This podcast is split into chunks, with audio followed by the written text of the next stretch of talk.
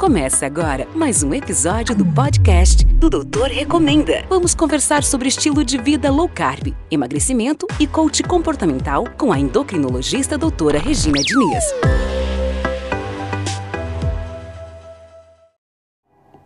Olá, hoje eu vou falar com vocês sobre como avaliar o resultado de um programa de emagrecimento em termos de números mesmo.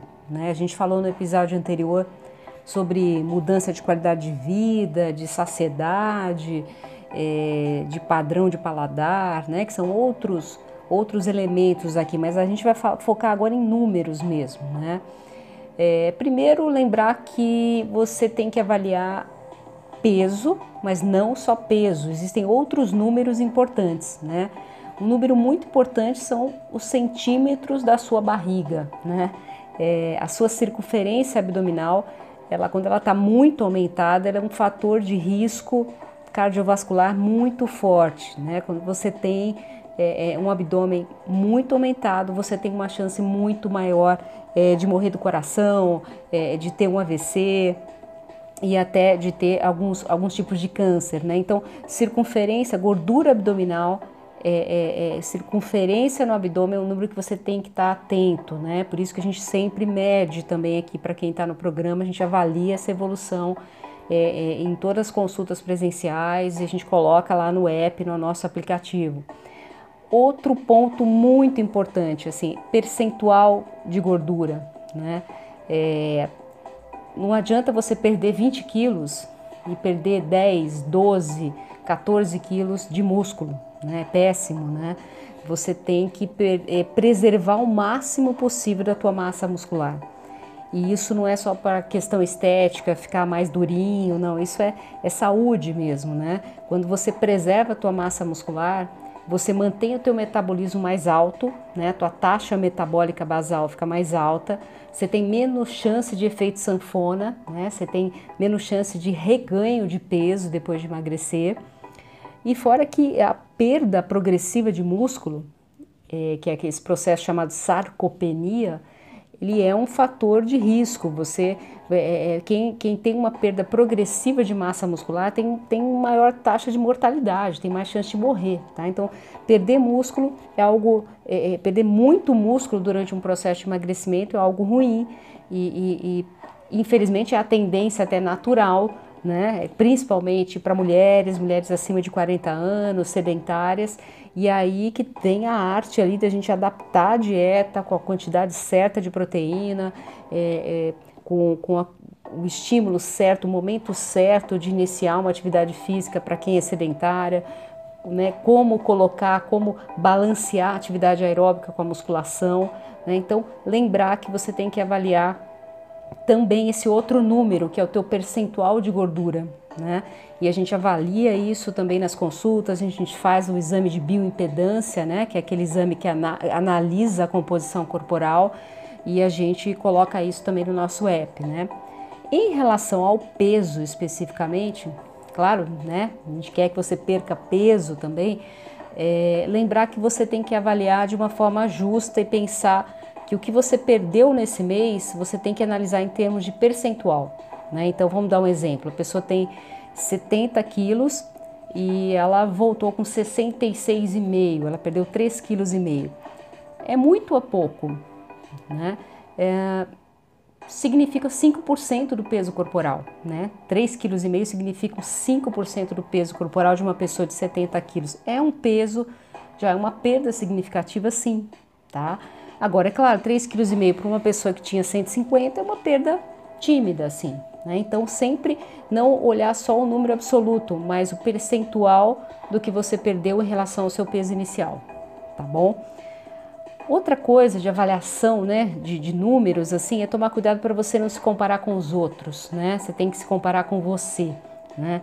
É, principalmente uma, uma, de repente uma mulher de meia idade se comparando com o, o ritmo de perda de peso de uma mulher mais jovem, é, que tem um nível de atividade física muito mais alto, ou de repente se comparando com um homem né, que tem mais músculo, taxa metabólica maior, que não tem as alterações hormonais mensais ali, né, que uma mulher tem. Enfim, não se compare com os outros, se compare com você. Né? Se você é, quer se comparar com os outros de uma forma mais justa, né? Você pode até se comparar de uma forma demográfica, vamos dizer assim. Então, se você, por exemplo, você é uma mulher obesa que está na menopausa, né? Se compara com o que acontece em termos populacionais, o que acontece com a maioria das mulheres obesas que estão na menopausa. Elas ganham mais peso ainda. A tendência natural é ganhar gordura e perder músculo. Né? Então, de repente, se você olha para trás, em 2019, é, você, você que está nessa situação, a mulher obesa na menopausa e perdeu 4 quilos no ano e quase não perdeu músculo, poxa, você estava achando que o teu resultado estava ruim, até que você está no lucro, você está você tá melhor do que a média, né? né? Mas de qualquer forma, eu recomendo que você se compare, acima de tudo, com você mesmo. Né? A luta, no fundo, é com você mesmo.